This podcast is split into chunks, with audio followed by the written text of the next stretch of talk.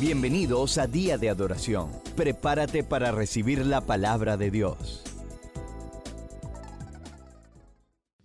La unidad del Espíritu se llama así para no pretender nosotros que nosotros creamos o fomentamos esa unidad. Es una unidad del Espíritu porque tiene características y tiene metas espirituales. Y la iglesia de Jesucristo es el primero, el resultado de esa obra y la iglesia es la que da expresión a esta realidad y la iglesia es la que encarna en alguna medida todas estas realidades. Un Dios trino que nos ha salvado por la fe, nos hemos bautizado y tenemos la misma esperanza. Ahora somos un grupo de personas una nueva humanidad a quien la Biblia describe como la iglesia. La iglesia, una comunidad, no un edificio, no una institución, un organismo como tal. Y para Pablo ese es el fundamento para nosotros perseguir la paz. En otras palabras, lo que ya es una realidad perdurable, inmutable, debería tener expresión en la práctica, en nuestras relaciones unos con otros. Y esto es lo que nos debe motivar. Ahora bien, yo quiero que miremos, ah, vamos a mirar a Pablo, vamos a mirar a Pedro y vamos a mirar, a mirar a Jesús y vamos a mirar a Santiago, cómo ellos nos exhortan. Yo quise empezar con estos dos primeros sermones o estudios estableciendo cuáles son las realidades sobre las cuales yo debo perseguir la unidad de la iglesia. Estas realidades, Pablo la ha mencionado, él la llama la unidad del Espíritu. Entonces, sobre esto, Pablo nos va a exhortar a contribuir y a trabajar por la unidad de la iglesia en este sentido. Entonces vamos a mirar a, Pablo, vamos a mirar a Jesús, vamos a mirar a Santiago y vamos a mirar a Pedro, cómo ellos nos exhortan a esta idea de conservar la unidad, mantener la paz los unos con los otros. So, para no desviarnos tanto, a mí me gustaría que usted pueda ver cómo esto mismo Pablo lo dice en la carta a los colosenses. So, vamos a Colosenses capítulo 3, libro de Colosenses capítulo 3.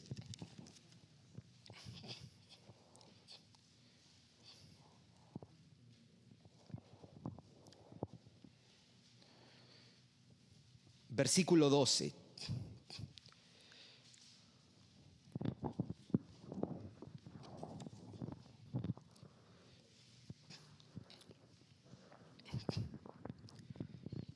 So, esta parte va a ser estrictamente los autores de la Biblia exhortándonos a la unidad práctica, a las buenas relaciones, a la paz entre los unos y los otros. Versículo 12.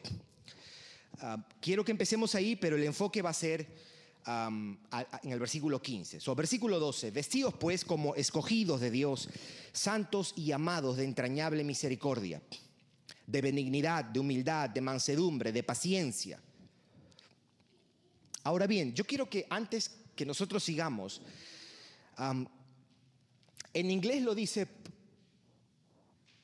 dice put on. ¿Quién lo tiene alguien en inglés? Bueno, si lo pueden buscar ahí. Está bien. A mí me gustaría que usted pueda, sin perder Colosenses 3:12, usted pueda buscar un poquito antes en Gálatas, porque aquí le está diciendo, vístanse. ¿Ok? Pero para entender eso, uno tiene que entender Gálatas capítulo, si no me equivoco, es capítulo 3, versículo 27.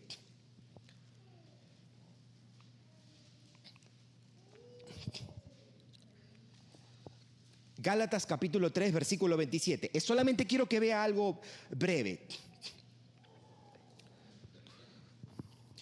Dice versículo 27, porque todos los que habéis sido bautizados en Cristo, de Cristo estáis qué? Revestidos. En otras palabras, todos los creyentes están revestidos de Cristo. ¿Ok? en virtud de nuestra unión con Cristo, aquellos que hemos sido bautizados en Cristo, nosotros estamos revestidos de Cristo. Pero Colosenses 3 me dice, vestíos pues como escogidos de Dios, santos, amados, de entrañable misericordia, de benignidad, de humildad, de mansedumbre, de paciencia. Entonces uno pudiera preguntar, ¿qué, qué es cierto? ¿Estamos vestidos o tenemos que vestirnos? Y, y no tenemos que ponerlas en, en oposición. Ambas son realidades. Estamos vestidos de Cristo, pero también debemos vestirnos como escogidos de Dios. En un sentido, como diría un comentarista, en este pasaje, Colosenses 3:12, el apóstol Pablo nos está llamando a actuar el milagro o a expresar el milagro de lo que nosotros somos. Él dice, we should act the miracle. ¿Cuál es el miracle? ¿Cuál es el milagro? De que nosotros somos uno con Cristo y estamos revestidos de Cristo. Por lo tanto, en nuestra vida diaria, nosotros debemos vestirnos de esas virtudes que son las virtudes de nuestro Señor Jesucristo. Y debemos expresar esas cosas en nuestras relaciones. Y note lo que Él dice, versículo 12, santos llamados de entrañable misericordia, de benignidad, de humildad, de mansedumbre, de paciencia. Note que Él está casi usando las mismas palabras de Efesios capítulo 4, versículo 13, soportándoos unos a otros. ¿verdad? Nota la, la, la, similitud que hay entre las palabras de Efesios 4 y Colosenses 3. Y obviamente se entiende que Pablo escribe la carta a los Efesios, a los Colosenses y a los Filipenses en el mismo encarcelamiento, en el mismo tiempo que estuvo preso en su segunda encarcelamiento, se entiende que él, algunos dicen que es el primero, pero es en el mismo encarcelamiento que él escribe esto. So parece que él tiene las palabras de Efesios todavía fresca en su mente y utiliza casi los mismos argumentos, como hay en muchas otras partes de Colosenses, un reflejo de lo que hay en Efesios. Versículo 13, soportándoos unos a otros y perdonándoos unos a otros. Si alguno tuviere queja contra otro, de la manera que Cristo os perdonó, así también hacedlo vosotros. Y sobre estas cosas, vestidos de amor, que es el vínculo perfecto. Versículo 15, y la paz de Dios gobierne en vuestros corazones. Y la paz de Dios gobierne en vuestros corazones. ¿A qué se está refiriendo? Cuando uno tiene en mente lo que Pablo piensa acerca de la paz, ¿ok? Para Pablo, paz, antes de ser esa sensación de, ah, de alivio, paz es primeramente una paz objetiva, no subjetiva queriendo decir que es una realidad concreta, paz con Dios. Y él dice, esa paz con Dios, que es una realidad objetiva, obtenida y comprada, asegurada en el tiempo, en la cruz del Calvario, esa paz sea la realidad que gobierna tu corazón. Eso es lo que él está diciendo. ¿Se entiende? En otras palabras, que esa realidad inmutable, eterna, sea lo que toca lo más íntimo de tu ser, tus afectos, tus, tus emociones, tus sentimientos. Y la paz de Dios gobierne en vuestros corazones.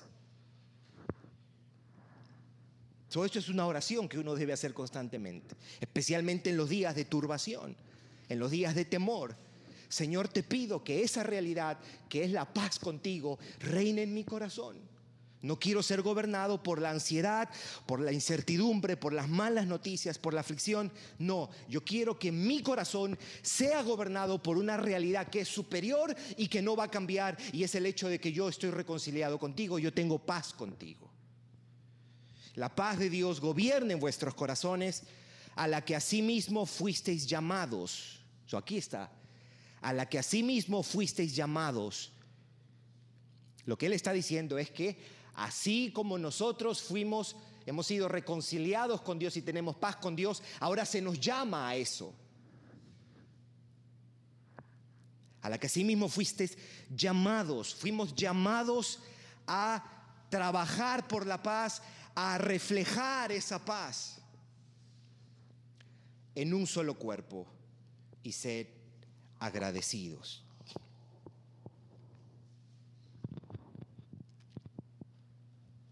Notó la similitud que hay entre estas palabras y las palabras de Efesios capítulo 4 y Efesios capítulo, capítulo 2. Pablo está el mismo ritmo de lo que él está diciendo, la misma, los mismos argumentos, la misma línea de pensamiento. Él quiere ver que la iglesia refleje en sus relaciones. ¿Y por qué decimos en sus relaciones? Porque el versículo 12 y 13 está hablando de las relaciones soportados los unos a los otros, perdonados los unos a los otros. Él está diciendo, esa realidad debe encontrar expresión en la manera como nos tratamos los unos a los otros. Y yo lo miraría de esta manera.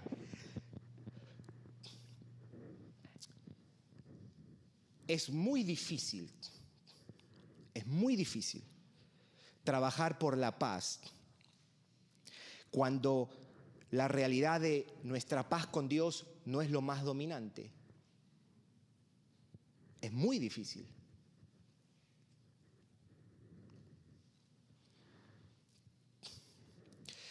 Trabajar por la unidad de la iglesia supone un compromiso y supone un compromiso que va a requerir y va a demandar de nosotros.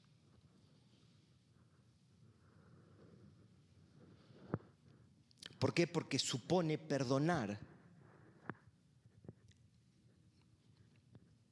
Yo me imagino que la cantidad de veces que en la Biblia se nos llama a perdonar es un testimonio de lo difícil que es para nosotros. Se nos llama a soportarnos. Y esto de soportarnos, ya lo hablamos la primera vez que empezamos esto, supone yo cargar con los pecados de otra persona, en el sentido de yo tengo que ser paciente en su debilidad. Yo tengo que ser sensible en su debilidad, no permisivo, pero tengo que ser paciente. Cuando esta persona peca y la, el primer impulso que tengo, o cuando esta persona actúa de una manera que no refleja la piedad de Jesucristo, la santidad de Jesucristo, nuestro primer impulso va a ser distanciarnos. Uno, hablar de esto con otros. Tres, decir, no, ya estoy cansado de estoy cansado de abrir mi corazón o estoy cansado de tener que ah, ah, entrar en esto. Mis hermanos, las relaciones humanas requieren ensuciarse las manos. Requieren ensuciarse las manos. Y el Evangelio nos pone una demanda para ensuciarnos las manos. ¿Por qué? Porque estábamos lejos y Cristo nos ha acercado a Dios. Él tomó esta iniciativa. Él tomó la iniciativa de acercarnos al Padre. Los creyentes deberíamos caracterizarnos por ser personas que construimos puentes, aunque sea difícil, aunque sea difícil. ¿Por qué? Porque hay algo más fundamental que la ofensa de esa persona o la actitud de esa persona, hay algo más trascendental que me motiva y es la realidad de que yo tengo paz con Dios. Y esa paz todavía está vigente, Dios me sigue perdonando, Dios me sigue soportando. Qué increíble. Primera de Juan capítulo 1, versículo 9 dice, si confesamos nuestros pecados, Él es qué? Él es fiel y justo para perdonarnos y limpiarnos de toda maldad. Usted se imagina que mañana usted se levante y Dios le diga, hoy día no quiero saber de ti.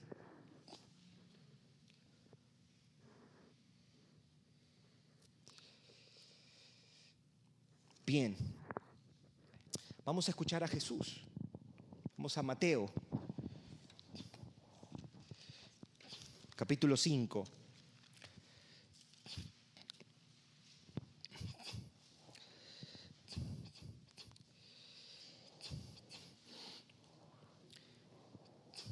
Versículo 9.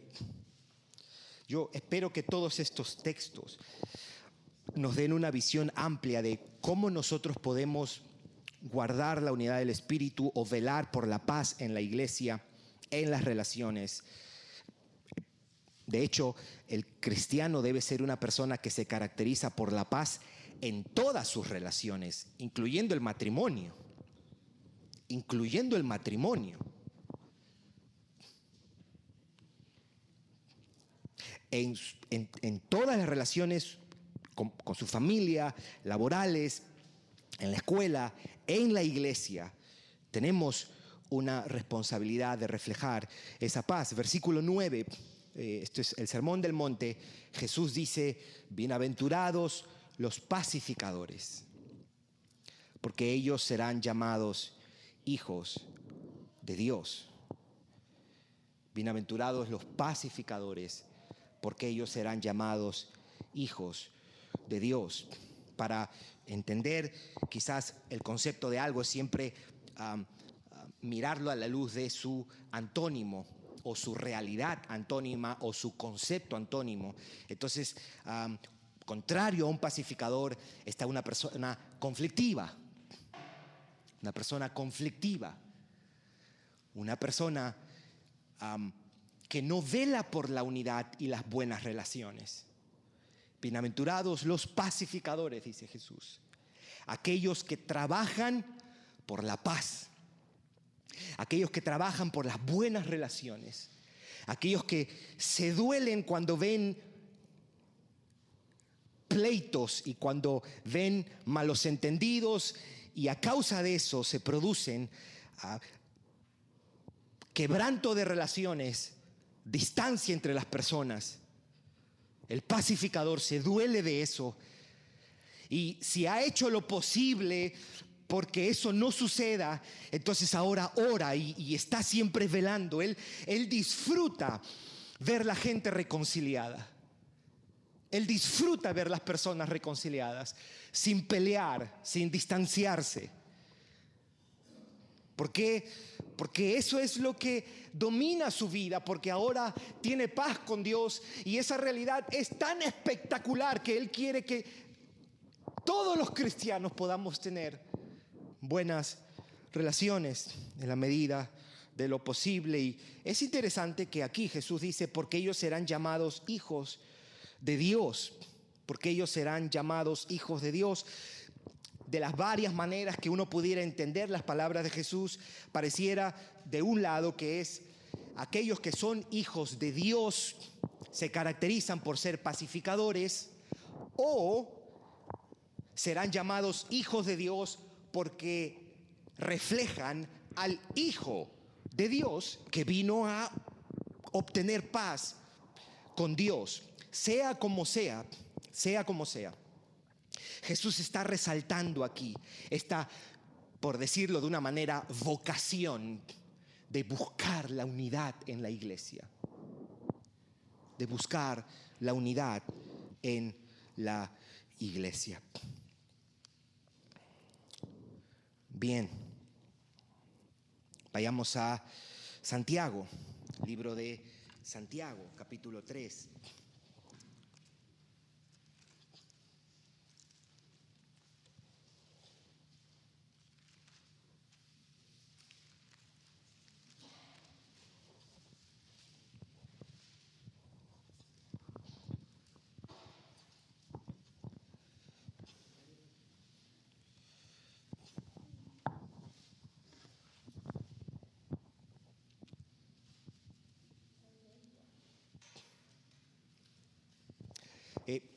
Ayuda a ver, em, ayuda a ver qué es, lo que, qué es lo que tiene en mente Santiago cuando uno mira el versículo 1 del capítulo 4.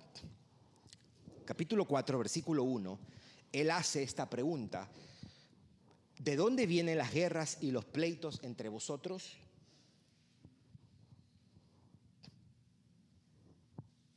En otras palabras, ¿por qué nos peleamos tanto?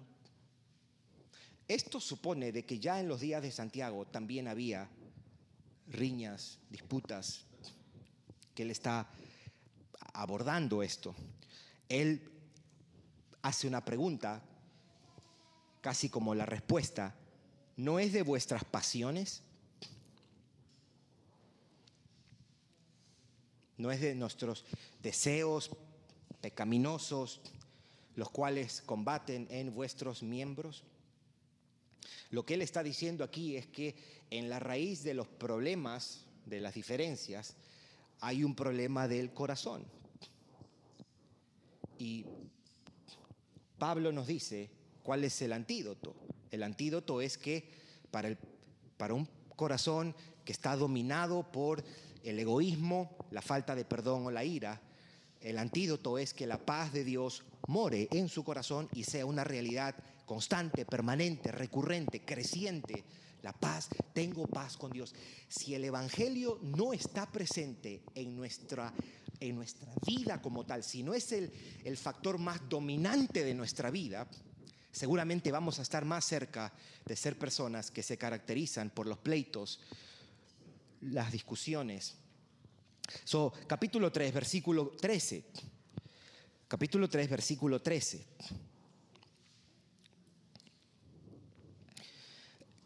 Quiero enfocarme en los versículos 17 y 18, pero sería bueno que lo podamos mirar desde el 13. ¿Quién es sabio y entendido entre vosotros? Hace la pregunta a él.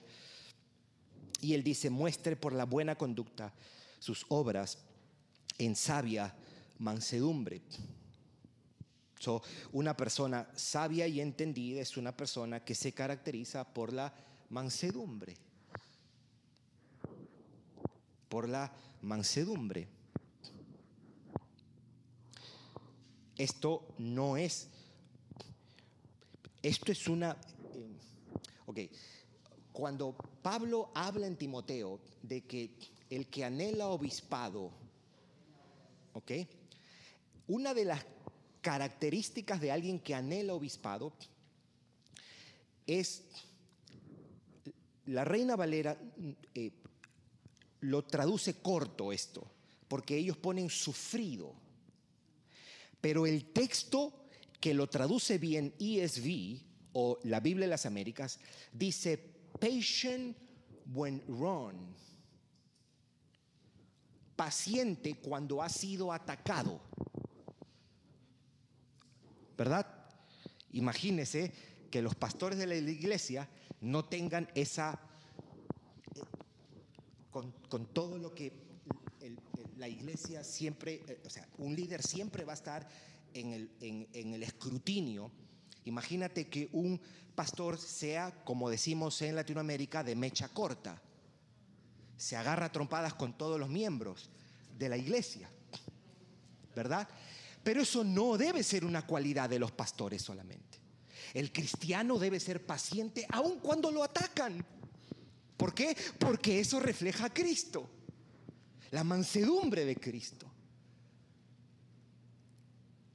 He aprendido a apreciar más la mansedumbre cuando veo mi falta de mansedumbre, mis hermanos. Y yo digo, qué, qué virtud más preciosa. No estrictamente por los efectos que produce la mansedumbre, sino porque en nuestra mansedumbre somos más parecidos a Jesucristo. Aprended de mí, que soy manso y humilde. Soy una persona sabia y entendida es alguien que se caracteriza por la mansedumbre. Ahora, esto no quiere decir, seguramente se les chispotea de vez en cuando, pero hay un patrón hay una consistencia. Versículo 14, pero si tenéis celos amargos y contención en vuestro corazón. So aquí, aquí entra, esto de aquí está bien emparentado con lo que el apóstol Pablo dice en Colosenses 3. a 15, si no me equivoco, la paz de Dios gobierne en vuestros corazones. Aquí dice, pero si tenéis celos amargos y contención en vuestro corazón. Ya está hablando de una disposición interna. No os jactéis ni mintáis contra la verdad como diciendo, ahí no hay sabiduría, no hay entendimiento, ahí no hay piedad. Versículo 15, porque esta sabiduría no es la que desciende de lo alto, sino terrenal, animal, diabólica. A mí me sorprende que la Biblia no tenga una tecla gris.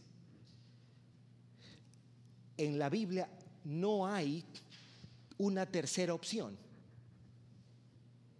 Si uno lee, por ejemplo, a Juan, primera de Juan, hay veces nosotros decimos, fulanito sí, él parece cristiano o no tiene un poquito y nos gusta navegar en esa área gris de, sí, Juan, usted lee primera de Juan y Juan dice, oh, no ama, no es nacido de nuevo. Él no deja margen para, pero, pero de vez en no, no ama, no ha nacido de nuevo.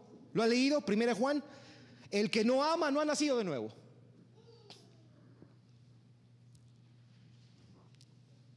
Aquí está diciendo, oh, esa sabiduría es terrenal, es animal, es diabólica, contraria a la otra sabiduría que ahorita la va a explicar, porque donde hay celos y contención, allí hay perturbación y toda obra perversa. El problema, el problema es nuestro corazón, mis hermanos.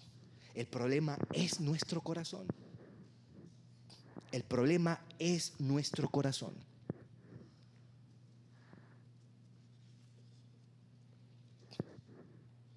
Qué buena analogía cuando se dice, el paciente no se sana por cambiarse de cama. ¿Usted ha escuchado eso? Para las personas que dicen, no, me voy a cambiar de iglesia. Se puede dar en ocasiones, pero muchas veces ese no es el caso. Y a veces Dios quiere lidiar con un área en nuestras vidas y Él quiere usar la iglesia. Es más, Él usa la iglesia. Donde hay celos y contención, ahí hay perturbación y toda obra perversa me eriza la forma como habla Santiago. Toda obra perversa, perturbación, y aquí él pone lo contrario, pero la sabiduría que es de lo alto es primeramente pura.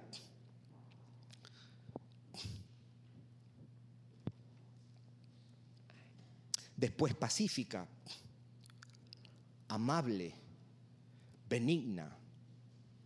Estos tres, estas tres palabras suponen relaciones. Estas tres palabras suponen relaciones. Un hombre sabio es alguien, de acuerdo a este pasaje, es una persona pacífica y alguien que está comprometido con la unidad, que procura reconciliar a los hombres. El libro de Filemón es muy instructivo y es muy inspirador a este respecto. ¿Por qué? Porque aparentemente Onésimo le había robado a Filemón y se escapa. Él era un, esclavo de Filemón y él se escapa y por la providencia de Dios da con Pablo en prisión. Y el hombre había tenido aparentemente una conversión, el hombre había cambiado, el hombre había dado frutos. Y aunque le era útil a Pablo, él dijo, no, tú vas a ir para allá, y yo le voy a escribir una carta y él escribe una carta personal y la tenemos aquí en la Biblia. Una carta pidiendo reconciliación. Una carta pidiendo reconciliación. Y Pablo era de esto, porque Pablo expone a dos hermanitas en la iglesia de Filipo que estaban peleadas. Usted se imagina ese momento cuando están leyendo la carta, 80 personas en la iglesia de Filipo, oh, by the way, Evodia y Sintique. Y Pablo tenía este impulso, esta, esta vocación de, de cuando veía distancia, división, pleito, él buscaba reconciliación. Que el Señor nos haga así personas, mis hermanos. Que el Señor nos haga dentro de la iglesia y fuera de la iglesia. Él le dice, yo quiero que tú lo recibas ahora, ya no como un esclavo, sino como más que un esclavo, como un hermano, le dice. Y si Él te, si Él te quitó algo y te debe, ponlo a mi cuenta. Es difícil ver cómo uno aplicaría eso hoy día, pero hay algo que no podemos dudar. Pablo está decidido a que esos hermanos se reconcilien. ¿Qué vamos a hacer nosotros? ¿O hasta dónde podemos llegar por ver esto que suceda? Yo no, yo no estoy, yo no estoy, yo no pretendo de que la iglesia de Cristo, y en este caso la iglesia local, sea un lugar donde no hayan pleitos. No, porque va, va a haber, va a haber diferencias. Pero ¿cuál va a ser nuestro impulso después del, de la reacción inicial? que a veces es pecaminosa, esta preliminar respuesta que vamos a dar, ok, cuando eso haya bajado, ¿cuál va a ser nuestra inclinación? ¿Cuál va a ser nuestro impulso? ¿Cuál va a ser nuestra meta? ¿Cuál va a ser nuestra disposición? Nuestra oración. Dice, pero la sabiduría que es de lo alto es también pura, después pacífica, amable, benigna, llena de misericordia y de buenos frutos, sin incertidumbre ni hipocresía. Ni hipocresía. Ahora, este versículo 18 es tan espectacular, mis hermanos. Este versículo 18, a simple vista puede parecer un poquito eh, extraño, pero quiero que por un minutito nosotros miremos esto, porque mire lo que él dice.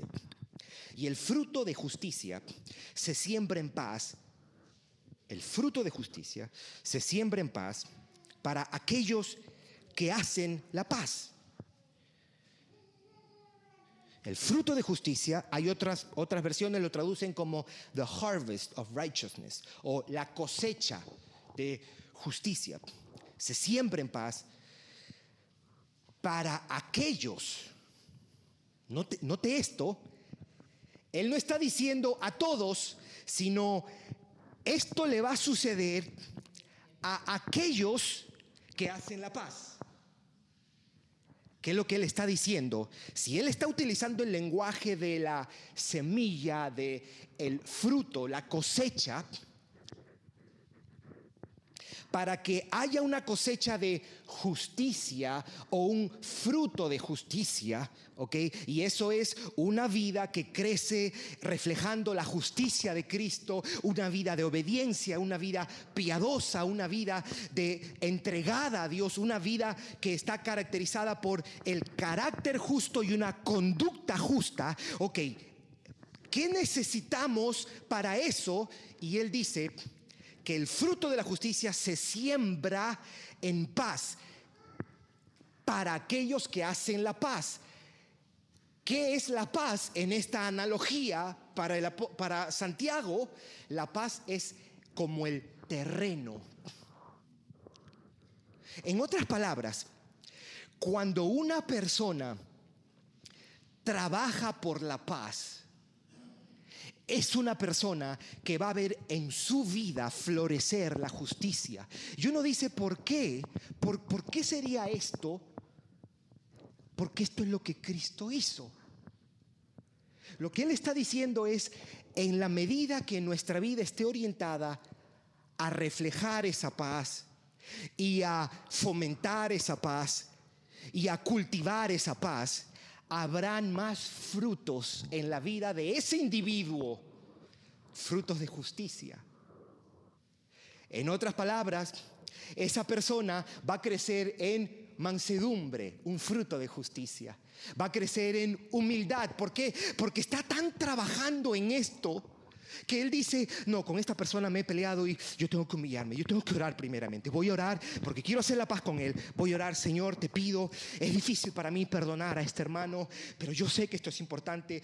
Ah, dame la gracia para yo poder hablar con él. Ayúdame, dame ese momentito, ábreme esa oportunidad para yo hablar con él. Él está trabajando por la paz y ese trabajo va a hacer que la justicia florezca.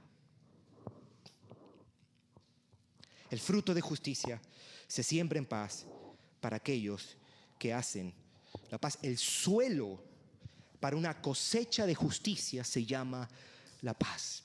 O para decirlo de otra manera, para que una persona, un creyente, crezca en un carácter justo, compasivo, recto, humilde, obediente, esa persona es alguien que se caracteriza por buscar la paz, reflejar la paz, cultivar la paz en todas sus relaciones. La paz es como el terreno dócil, fértil, para que un carácter justo y una vida justa florezcan.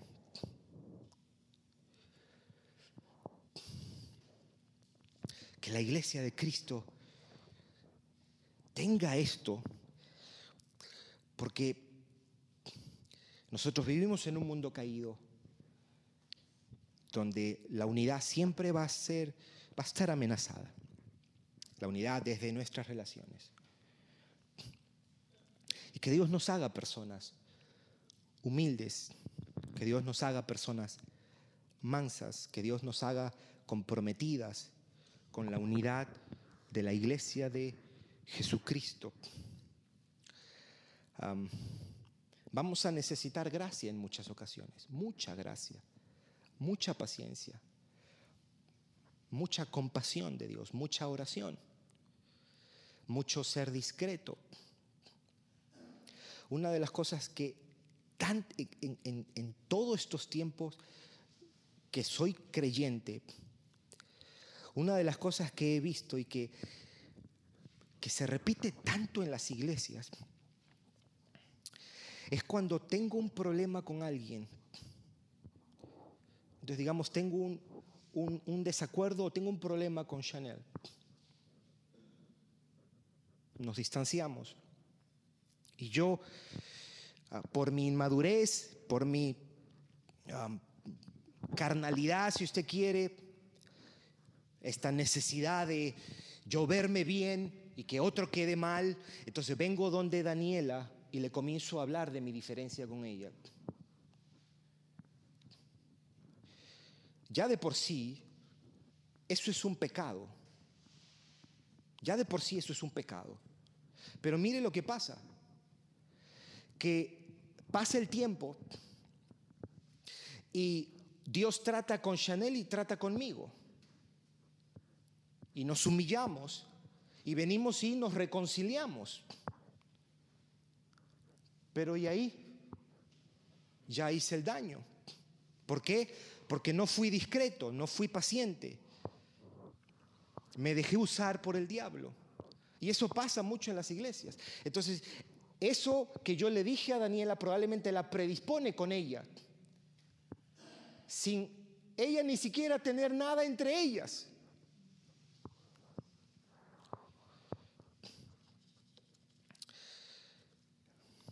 Que Dios, que Dios nos ayude, mis hermanos.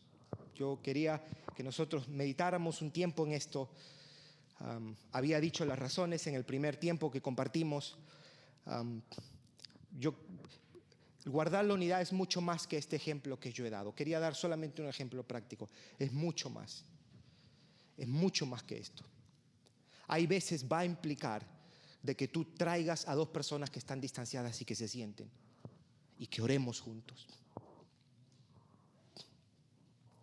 Y cuando no se dé las reconciliaciones, que esto nos haga gente que llora por la falta de unidad en la iglesia, que lamenta, que siente dolor, que siente un peso, porque no todas las relaciones se van a restaurar. Uno sabe eso. Lamentablemente es así. Pero que seamos de los que lloramos. Que seamos de los que lloramos. Y que Dios encuentre en nosotros un corazón siempre dispuesto a reflejar la mansedumbre de Cristo, la humildad de Cristo y reflejar esa paz que Cristo compró en la cruz del Calvario para su iglesia. Gracias por escucharnos. Para recibir esta y otras enseñanzas, visita diadeadoración.org. Hasta la próxima.